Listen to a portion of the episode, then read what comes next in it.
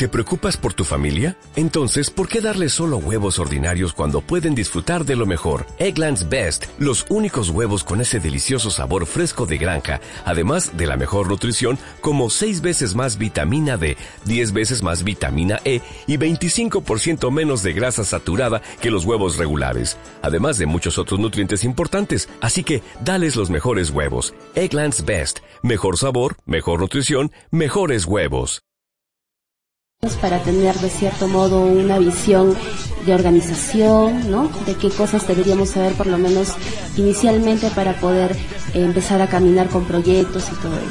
Entonces, ya tiene que ver mucho con la iniciativa, el interés, la voluntad, ¿no? Entonces, cuéntanos como joven, ¿qué, ¿cuáles han sido las barreras para tu participación en estos espacios? Ya sea los, el gobierno regional, las mesas este, de trabajo, ¿no? Frente a lo que tiene que ver con sostenibilidad, ¿cuáles han sido las barreras que has encontrado como joven? bueno, hay algo que es primordial y esencial creo que más allá de, tal vez eh, de hacer ya un logo o hacer un video institucional o muchas de esas cosas, es sinceramente es creer en tu idea, es creer sinceramente en lo que tú estás haciendo. Y creo que eso va a hacer que las demás personas también crean en, lo que tú estás diciendo. ¿Por qué digo esto? Porque el año pasado, el 2015, cuando eh, más o menos para agosto, hicimos un evento en conjunto con el con el Congreso de la República, específicamente con el congresista eh, Cárdenas. Eh, él nos apoyó para hacer un evento en Nuestra Señora del Valle, para donde íbamos a presentar 10 proyectos de alto impacto socioambiental. Lo interesante de esto, y tal vez ahora sí ya lo puedo contar, es que eh, no teníamos, no estábamos ni siquiera registrados en SUNAR, solamente decíamos que éramos una ONG. Fuimos a hablar al, al despacho del congresista presentándonos diciendo somos una ONG pero él nos creyó, porque de alguna forma mostrábamos eso. No nos pidió tal vez ciertamente los papeles, porque si nos, si nos hubiese pedido, nada de eso se hubiese hecho. Igual también pasó con el gobierno regional, porque, porque o sea, cuando hicimos el evento, eh, fueron cerca de 500 personas más o menos. Eh, cuando ya conversábamos con algunas personalidades en instituciones públicas, eh, todos de alguna forma pensábamos que todo estaba en regla entre paréntesis, pero la verdad no era así. Pero ahí viene justamente, como digo, creer en tu idea. Ya eh, en abril, marzo del 2016, sí se formalizó, bueno, fue en diciembre donde se formalizó la asociación y fue ya en abril donde, donde nos dieron la, resolución del APSI para poder llamarnos ciertamente ONG.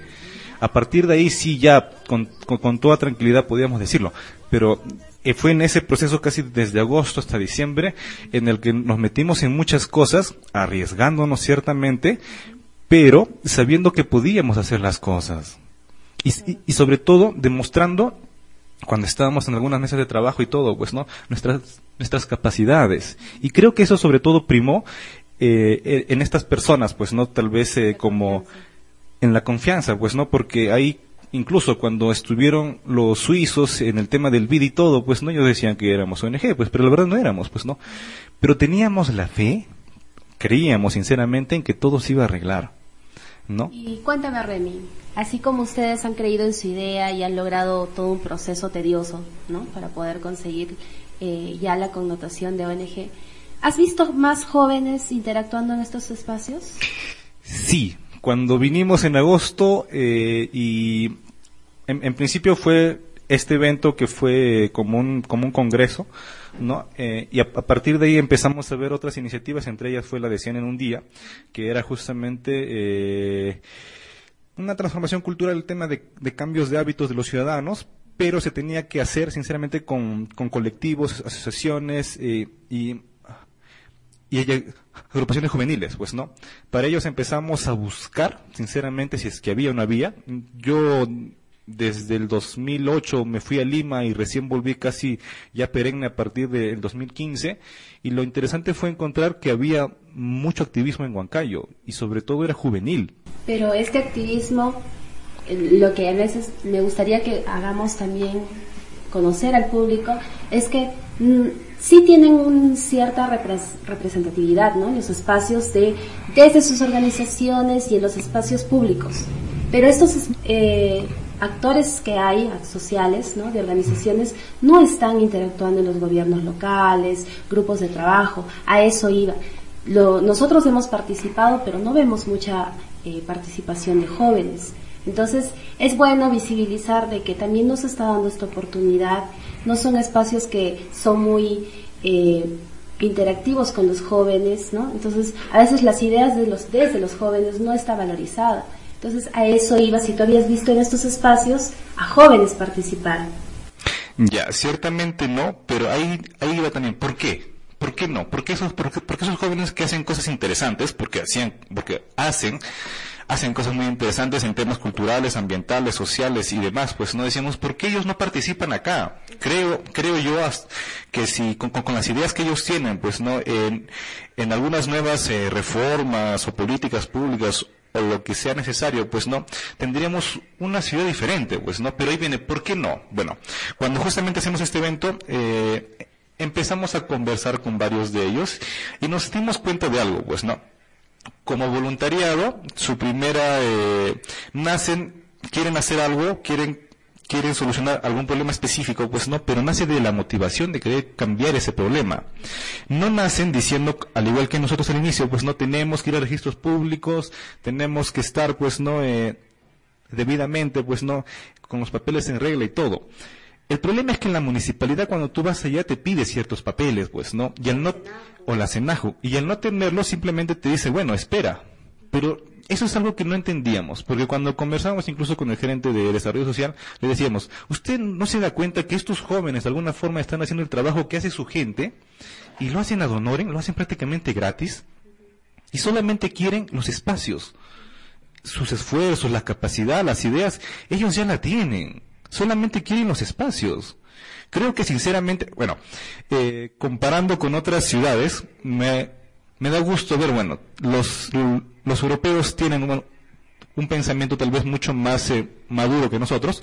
Hay ciertas, eh, hay, hay páginas web prácticamente de los mismos municipios o ayuntamientos, como se los, se, los denomina ya, donde en temas de participación ciudadana prácticamente eh, sí se valora, pues, ¿no? Y sí están las agrupaciones, colectivos y demás dentro de su propia página web y donde se muestra, pues, ¿no? ¿Qué actividades están haciendo? quiénes son, dónde los pueden encontrar. Uno entra a la página web prácticamente del municipio del Tambo, Bancayo, Chilca, de, de, cualquier municipio, y no va a encontrar eso. Eso quiere decir que de alguna forma el municipio con el pensamiento que de alguna forma de algunos eh, gerentes todavía tengan, sin hablar mal de ellos, porque es así. Eh, claro, pues, ¿no? Sí, sí, sí, ellos no, no, como que quisieran acaparar siempre todo, solamente ellos, ellos, ellos, ellos y ellos, pero no se dan cuenta que abriendo, sinceramente, pues en el municipio, pues no, siendo mucho más colectivos, siendo más participativos, no solamente las personas adultas o a sus allegados o amigos, como siempre se ve, sino a personas muy jóvenes, que tal vez muchos de ellos dicen, pero no tienen la capacidad de gestión, pero sí la tienen, solo que tal vez no le han dado la, oportunidad, y tal vez solamente se basan en cosas que se ven en internet o se ven en, en televisión, pues no, que ciertamente hay cierta juventud pues que no tiene tal vez un rumbo, un fin, eh, ¿no? y que hace quedar mal a, la mayoría, se podría decir, pues, ¿no? O se generaliza, pues, ¿no? Justamente ha sonado también otro tema interesante para poder difundirlo. El año 2015 se hizo un proceso de 100 en un día en Huancayo, ¿no? Que era un proceso que ya se hizo en otro país y en el Perú la primera ciudad que hizo esta acción fue Huancayo, justamente con ustedes de impulsores, ¿no? Y entonces, cuéntanos esa experiencia que fue y qué se proyecta para el 2017 esa experiencia fue todo un desafío porque estábamos contra el tiempo, como siempre no teníamos dinero, ya, y solamente teníamos pues no la esperanza de que de alguna forma los demás chicos iban a creer también en esto, pues no. Me dio gusto encontrar en el camino a Carlos Ramos, fue tal vez eh, una persona que en cuanto le planteamos la idea dijo ya, hay que conversar con los demás, con las demás cabezas, eh, los demás líderes de las organizaciones, pues no, y hay que presentarlo y hay que trabajarlo ya. Fue sinceramente ese impulso eh, el que nos dio cierta tranquilidad y poder apostar y sobre todo hacerlo, porque ya estábamos casi eh, en agosto y eso se iba a hacer casi en noviembre, finales de noviembre, esa era la primera fecha tentativa, pues no, no teníamos mucho tiempo para gestionar esas cosas. Bueno, para los que no conocen Medicina en un día, era la, el concepto inicial es hacer 100 o más intervenciones eh, en espacios, en parques, jardines públicos, pues no, ya eh, en solamente 24 horas, pues no, y sinceramente para cada intervención se necesitan entre 3 a 4 personas, pues no hay que ver eh, las herramientas que ellos necesitan, pues no, eh, el concepto, la idea así que ellos quieren transmitir, cómo quieren generar el cambio en las personas. Pues, y, se hizo en cinco ejes de trabajo. Esto se hizo en cinco ejes de trabajo, justamente fue el tema social, ambiental, cultural, económico y, educativo. Sí, fue justamente en esos cinco donde el que más me sorprendió fue el social. Bueno, creo que a partir de ahí empezamos como quien dice a levantar polvo y a ver todo lo que hay en la ciudad. En principio, eh, contactar a todas estas organizaciones eh, y luego empezar a ver qué es lo que ellos hacían, ¿no? Y en qué podíamos nosotros sinceramente también apoyarlos para que la representatividad que tengan pues no sea mucho mayor, ¿no? Y fue algo interesante porque eh, al final no se lograron 100 intervenciones ciertamente, se lograron 78, eh, pero para hacer una... Sí. Y no solamente fueron colectivos, organizaciones, sí. fueron activistas sí. que se sumaron a los grupos de trabajo.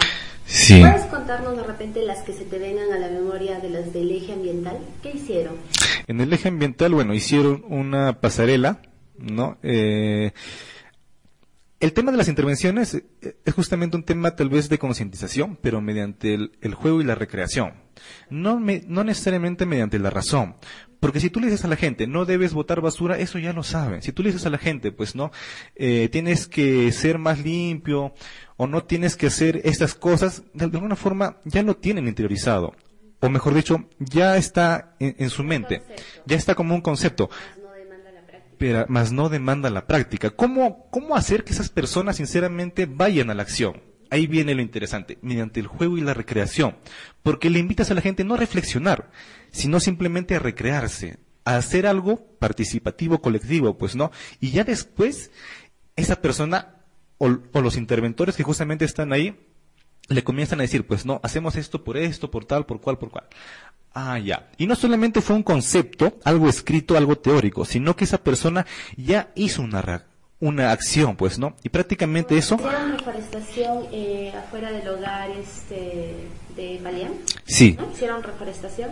Entonces, justamente creo que esa es la idea de impulsar este año estas acciones, ¿cierto? Y ahora, ¿qué, qué es lo que esperas para el 2017? De repente sería bueno ir invitando al público, de repente que ya esté atento al fanpage, ¿no?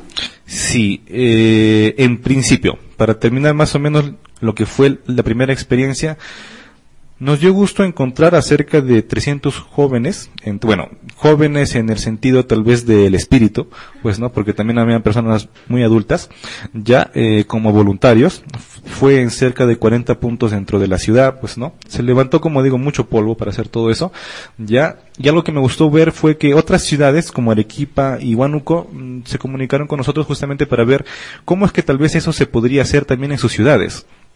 ¿Ya? Y eso fue un reto mayor, porque ni siquiera sabíamos, ni siquiera, ni siquiera estábamos bien cuajados dentro de Huancayo, y para dar soporte a otra ciudad prácticamente ya era ver otro nivel, pues, ¿no? Y era algo que tal vez al, principio no lo habíamos planteado, pero ahora tal vez ya con mayor, con, claro, con un mayor tiempo ya de madurez también, pues, ¿no? Empezamos a ver y decimos, o, mejor dicho, ¿qué es lo que yo visiono para esta iniciativa? Pues, ¿no? Para lo de Cine un Día. Yo, sinceramente, deseo, es que Cine en un Día, por lo menos en unos cuatro o cinco años, esté en unas cinco o seis provincias, eh, en todo, sí, pues, no, en todo el Perú. Ya, para eso hay que trabajar mucho, no solamente eh, en qué es lo que queremos para Huancayo, sino también en ver en otras ciudades, pues, no, viajar, bueno, es todo un tema, pero que sinceramente creo yo que puede generar cierto cambio. ¿Por qué digo es, por qué digo que genera cierto cambio? Porque eh, muchas de las organizaciones, las juveniles justamente que encontramos, siempre están trabajando, sí, pero lo hacen muy aisladamente. muy dentro de, de su confort, hasta incluso podría decir, pues, ¿no? Lo que hicimos fue decir, hagamos algo en conjunto, algo entre todos, para que sinceramente toda la ciudad nos note. Pero ¿no crees que eso mucho tiene que ver también con que no nos enseñan a trabajar empoderadamente y de que hay multisectores que pueden unirse, unir esfuerzos, unir recursos? Y eso no nos enseñan en el colegio. En la universidad tampoco, a menos que estudies una carrera que tenga que ver con administración y organización, pero no en todas las carreras. Y es algo importante porque así tú tengas la carrera que tengas, necesitas de otros. Necesitas unir sinergias para poder conseguir resultados grandes. Y justamente lo que tú mencionas, ¿no? De que las organizaciones o colectivos trabajan independiente de acuerdo al tema de interés, pero que poco a poco se nota de que es importante que se unan para, como tú dices, las autoridades, la ciudad, los medios de comunicación, sientan que hay acciones que buscan un cambio, un cambio para buscar bienestar, no solamente de uno ni de los que están ahí, sino de la ciudad entera, ¿no? Entonces, creo que dentro de ello es interesante focalizar esos cinco ejes de acción, ¿no?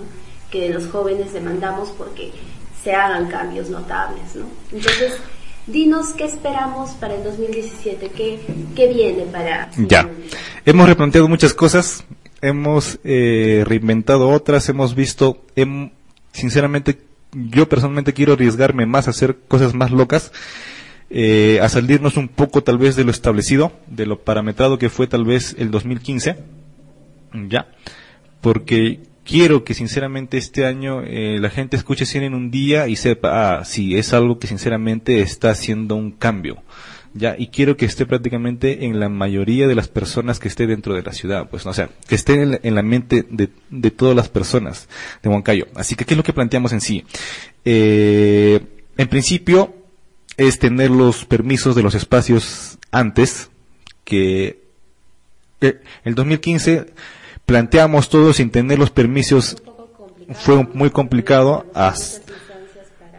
Exactamente, fue todo un todo un cruce, sí, sí, sí, sí. Por eso es que dijimos mejor asegurámonos con las fechas, asegurámonos con los espacios y dentro de los espacios que estamos viendo es hasta incluso eh, centralizar todo un poco para que porque muchos de los parques, por ejemplo el Cáceres, y el parque infantil como que se sintió muy aisladamente, pues, ¿no? Pero fue tal vez el Constitución, el Guamanmarca, el Tupac, donde sí se sintió mucho más de cine en un día. Así que decíamos, bueno, eh, centralicemos un poco, sin olvidarnos ciertamente de, de todo lo demás, pero centralicemos un poco porque es todo, todo tienen, porque todo de alguna forma tiene que ser estratégicamente hecho.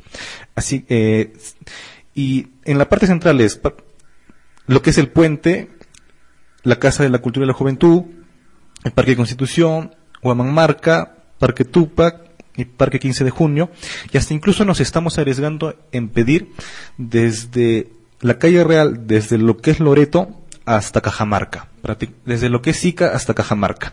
Eso eso le, esa idea se la propusimos a la regidora Carla Rato y dijo, me parece interesante, yo los voy a apoyar.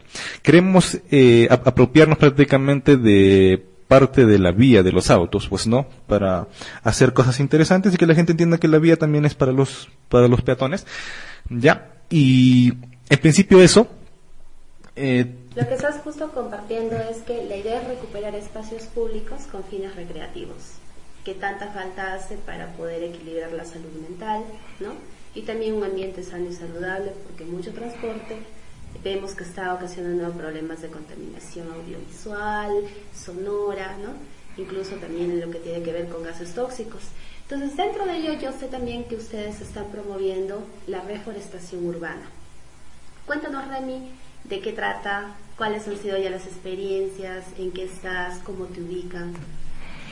Ya, la reforestación urbana es, eh, mm, de manera muy sencilla, plantar plantitas, arbolitos dentro de la ciudad, no en las periferias, donde sinceramente sí se da tal vez las más grandes campañas, sino dentro de la ciudad donde sinceramente encontramos que hay muy poco verde, ya por así decirlo, donde por estadística debería ser un 8 o 9 eh, o 9 metros cuadrados por habitante, ¿no? Pero solamente tenemos entre 2 a 2,5, lo cual nos, nos, nos muestra un déficit. Sin, em, sin embargo, por eso, bueno, en principio era, ¿por qué la gente no tiene plantas o por qué no le gusta que tal vez su vereda tenga plantas? Pues no, o por qué no hay plantas en su oficina? ¿Por qué? ¿Por qué no? ¿Por, qué en Huancayo así? ¿Por qué en Lima tal vez de alguna forma ciertos distritos Sí, pues no, jardines verticales, pues no, espacios grandes, campo de Marte, bueno, y todo lo demás, pues no. Nos decíamos tal vez porque eh, no hay eh, algunas, no te ven, te venden solamente las plantas como materia prima y con los maceteros de siempre. No hay tal vez un valor agregado que sinceramente genere cierta eh, originalidad, ya, así que veíamos qué ideas hay en internet, porque en internet hay un montón de cosas, pues, ¿no? Que acá les puede gustar a las personas.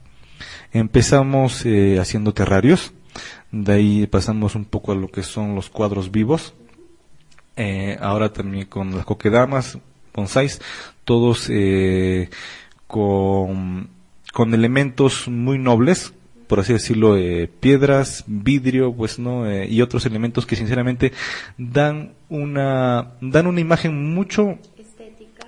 dan una mejor estética, pues no, ya de las plantas y cuando sinceramente les llevamos algunos de los productos a algunas señoras, sus demás amigas dicen, qué hermoso, quiero uno, pues no, o sea, y yo les digo, nuestro fin es reforestar. Pero yo sé que ustedes no van a comprar plantas porque siempre son las, las plantas no van a cambiar, pero siempre tienen el mismo empaque. Si yo se los muestro de esta manera, ahí sí les gusta. Y de, indirectamente ya, pues, ya tienen en su velador, en su centro de mesa, pues no, en su cocina, en sus escritorios, pues no en el gobierno regional. Lo que me ha gustado ver ahí, bueno, eh, creo que eso es un punto que aprovechamos mucho, que las mujeres son muy, muy habladoras, por así, muy habladoras, porque entre las secretarias se pasaron la voz, pues, ¿no? Ya, y empezamos a mostrar y, bueno, y siempre, como digo, hay que reinventar todo, siempre hay que mejorar, hay que ver siempre nuevos materiales, nuevos elementos que se pueden contribuir para la decoración. Antes solamente lo decíamos con piedras de río, ahora traemos algunas piedras incluso de más lejos, del Guaitapayana, de otros lugares también, ya que tengan cierta carga también positiva, pues, ¿no? Y que tienen otra, otra perspectiva hasta incluso tal vez a partir de hacer todo ese trabajo, yo personalmente, pues, ¿no? Cuando ando por la calle me, me detengo cuando veo, cuando veo tal vez alguna planta que no he visto hasta ahora, pues, ¿no? Le tomo una fotografía y luego la, estoy buscando en internet porque le he llegado a tener tal vez cierto cariño, pues, ¿no? E, e, ese tipo de cosas que sinceramente también me, me transmiten, transmiten vida, pues, ¿no? Pero ahora lo hago lo siento mucho más visible que antes. Antes andaba por lugares y no le daba interés. Incluso, eh, si, nos, si, si vamos a Ferrocarril y Piura, en pleno mercado, pues, ¿no? Ya. Vamos a encontrar un arbolito, prácticamente en mismo ferrocarril y Piura. No en el ferrocarril mismo, sino en la vereda de ferrocarril y, Piura. Pero este arbolito está tan mal cuidado, pero es el único que justamente está en toda esa recta. Tanto de, hacia, tanto de ferrocarril, pues, hacia eh, José Olaya, como también hacia la real, pues no, es el único arbolito que está ahí y es el único que sinceramente de alguna forma está subsistiendo. Creo yo que, que también eh, para que la gente de alguna forma empiece a valorar lo que tiene, como se dice, pues no tiene que saber qué tipo de plantas son, qué árboles son, qué frutos nos pueden dar, pues no, qué flores, qué colores, qué texturas, qué fragancias. Y, una de las propuestas que teníamos era hacer como un pequeño eh, documental, muy sencillo, muy práctico, ¿no? Eh, mostrando tal vez tal árbol está en tales calles, pues no, y tiene tantos años y más o menos eh, estas son sus principales eh, sus descripciones, pues no, ya para que la gente que de alguna forma que siempre pasa por esos lugares, pues no, la reconozca y sepa como una forma de culturizar a las personas, pues, ¿no? Hasta incluso veíamos, hay una campaña que me ha gustado que se hizo en otro, en otro país, donde pusieron eh, como un pequeño, bueno, siempre vemos a, a los ambulantes, pues, ¿no? Con sus cartelitos, apóyame, necesito para tal o cual cosa, pues, ¿no? Y siempre que están agarrados, bueno, con su, con su cartelito. Esta campaña era colocar a los árboles un pequeño cartelcito, donde hasta incluso las manos sean como pequeñas ramas que están agarrando y que más o menos el mensaje diga, pues no, necesitamos reforestar la ciudad. Solo tú puedes hacerlo. O sea, cosas como esas que, que sinceramente creo que pueden generar cierto impacto en las personas y como tú dices, no culturizarlas, pues no, hacerles entender de lo poco que tienen y de lo mucho que sinceramente esto puede llegar a ser. ¿No? Bueno, ahora estamos planteando hacer jardines verticales, que ya es un tema mucho más profesional. Ciertamente es más costoso, pero creemos que sinceramente, al igual que lo hace eh, este colegio Zárate, ya puede tener un mayor impacto en las personas, pues, ¿no? Hay ciertas empresas que están interesadas, estamos todavía en conversaciones para que esto se pueda implementar, pues, ¿no? Y sobre todo, bueno, el tema de reforestar. que no hayan visto un jardín vertical, de repente una buena carta de presentación es lo del Sebastián Lorente, ¿no? Sí. un jardín que está bastante bien cuidado, unas plantas muy bonitas y que de cierto modo eh, el haber tenido también sus biohuertos escolares ha motivado de que los niños tengan una sensibilidad muy fuerte frente a lo que es el tema del medio ambiente, reforestación.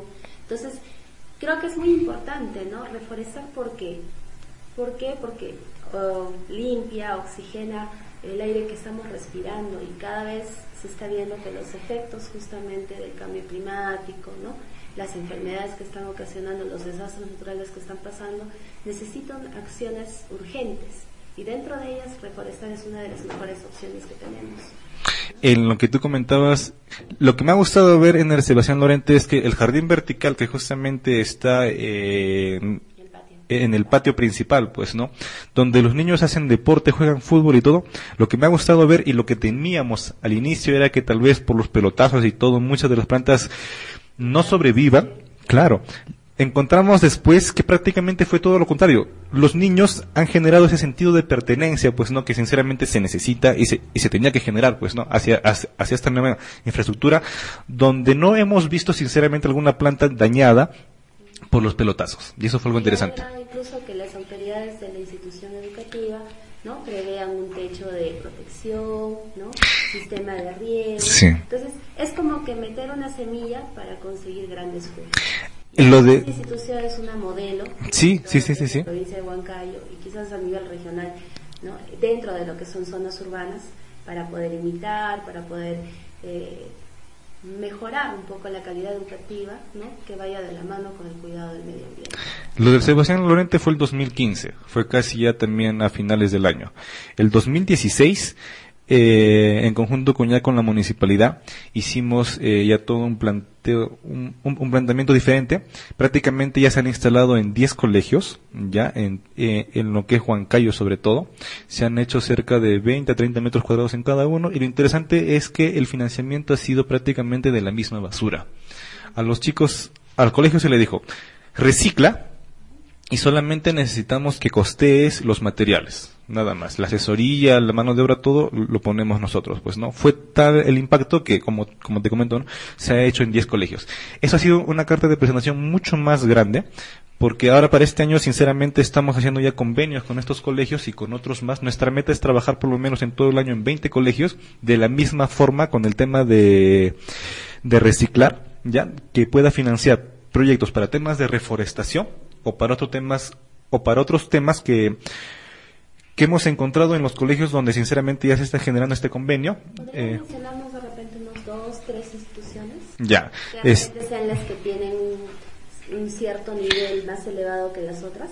está Rosa de América que hicimos eh, cerca de 20 metros y que hasta incluso le gustó tanto que hizo derrumbar cierta, cierto muro eh, para hacer más. Interesante. Luego también está el Colegio Cocharcas, tiene mucho espacio, pues no también se han hecho cerca de 20, 30 metros. Eh, luego también está el Santa Isabel, que ellos habían hecho, ya lo habían hecho, pero sinceramente eh, fue algo muy empírico. Nosotros llegamos, mejoramos el sistema que habían puesto, pusimos el sistema de riego, pues no, vimos otras áreas más y ahora sí están mucho más felices, pues no. Interesante, ¿no? Que sean instituciones educativas públicas que estén generando conciencia, eh, de repente hasta mejorando el sistema de reciclaje, ¿no? Y Sí. Eso les está trayendo ingresos y esos ingresos están promoviendo espacios verdes. Porque Sí. todas las instituciones educativas tienen bastante cemento porque necesitan aprovechar la mayor cantidad de espacios, pero eso no quita de que puedan tener sistemas innovadores, ¿no? De cuidar eh, lo que son plantas, ¿no? Y eso, de cierto modo, implica eh, que los niños adquieran responsabilidad para regarlas, para cuidarlas. Entonces, parece que a veces fueran eh, cosas muy simples, pero hay mensajes escondidos que pueden promover una mejor enseñanza, ¿no? Y sobre todo son cosas que se ven en el tiempo. Porque esos niños, a partir de esa primera experiencia, ellos van a entender, pues, ¿no? Que así es como debería ser un, una escuela, un colegio. Y no como tal vez fue en mi época, o seguramente también en, en la época prácticamente de la mayoría, pues, ¿no? Y eso va a generar que estos chicos también adopten ciertas plantas, pues, ¿no? Dentro de su casa, pues, ¿no? Y que estén más, que tengan más esa, más, eh, que estén más eh, predispuestos, pues, ¿no? A reforestar sus espacios, pues, ¿no? Y eso, eso ya es un tema ya inconsciente. Trabajamos prácticamente proyectándonos para el mañana. Eso sí. Claro, los tiempos de hoy necesitan acciones innovadoras, acciones que demanden un poco más promover el cuidado de los recursos naturales. Bien, Remy, agradecerte por haber este, accedido a una entrevista con nosotros, compartirnos las cosas que han hecho, las cosas que se proyectan hacer para este año. Y ya que tú estás en lo que tiene que ver terrarios, todo ello, ¿dónde te pueden ubicar? ¿Alguna página? Sí, en Facebook búsquenlo como Botánica Perú, Botánica con K. Ahí van a, ahí van a poder encontrar todas las cosas que tenemos. Estamos haciendo un rediseño incluso de nuestra imagen, un catálogo. Bueno, poco a poco las cosas siempre van tomando mucha más forma, ya, y como Crecer Verde pueden encontrarnos como ONG Crecer Verde, ya, eh, ambos en Facebook. Eh, la ONG sí tiene oficina, eso está en Lima 433, en el tercer piso, oficina 101. Ahí están los chicos, está Sally, está, está Cristian. Y bueno, estamos para siempre estamos viendo nuevas ideas, creo que eso es algo innato en nosotros. Nos gusta mucho el modelo de startup, ya en la que siempre hay que estar reinventándonos constantemente, ya y siempre eh, estamos eh, analizando las propuestas que ya hicimos, pues no contactando otras personas. Ahora justamente estamos en una convocatoria para las personas que les gustaría ser parte de las cosas que hacemos, pues no pueden apersonarse también ahí, pueden en temas de eh, ingenieros ambientales, ingenieros agrónomos, arquitectos. Bueno, la verdad es que todas las personas tienen eh, cierta inclinación, pues no, así que creo que todos pueden sumar. Así sean abogados, así sean contadores, no lo sé. Creo que todos pueden sumar. Ok, gracias Remy por acompañarnos el día de hoy. Estamos seguros que vamos a volver a tenerte invitado a ti, a John y a los demás del equipo de Crecer Verde. Y nada, eh, despedirnos con ustedes, amigas y amigos, y los esperamos el próximo lunes de 6 a 7 en su programa Mirada Ambiental Sintoniza con la Pachamama. Radio Aderezo. Aire.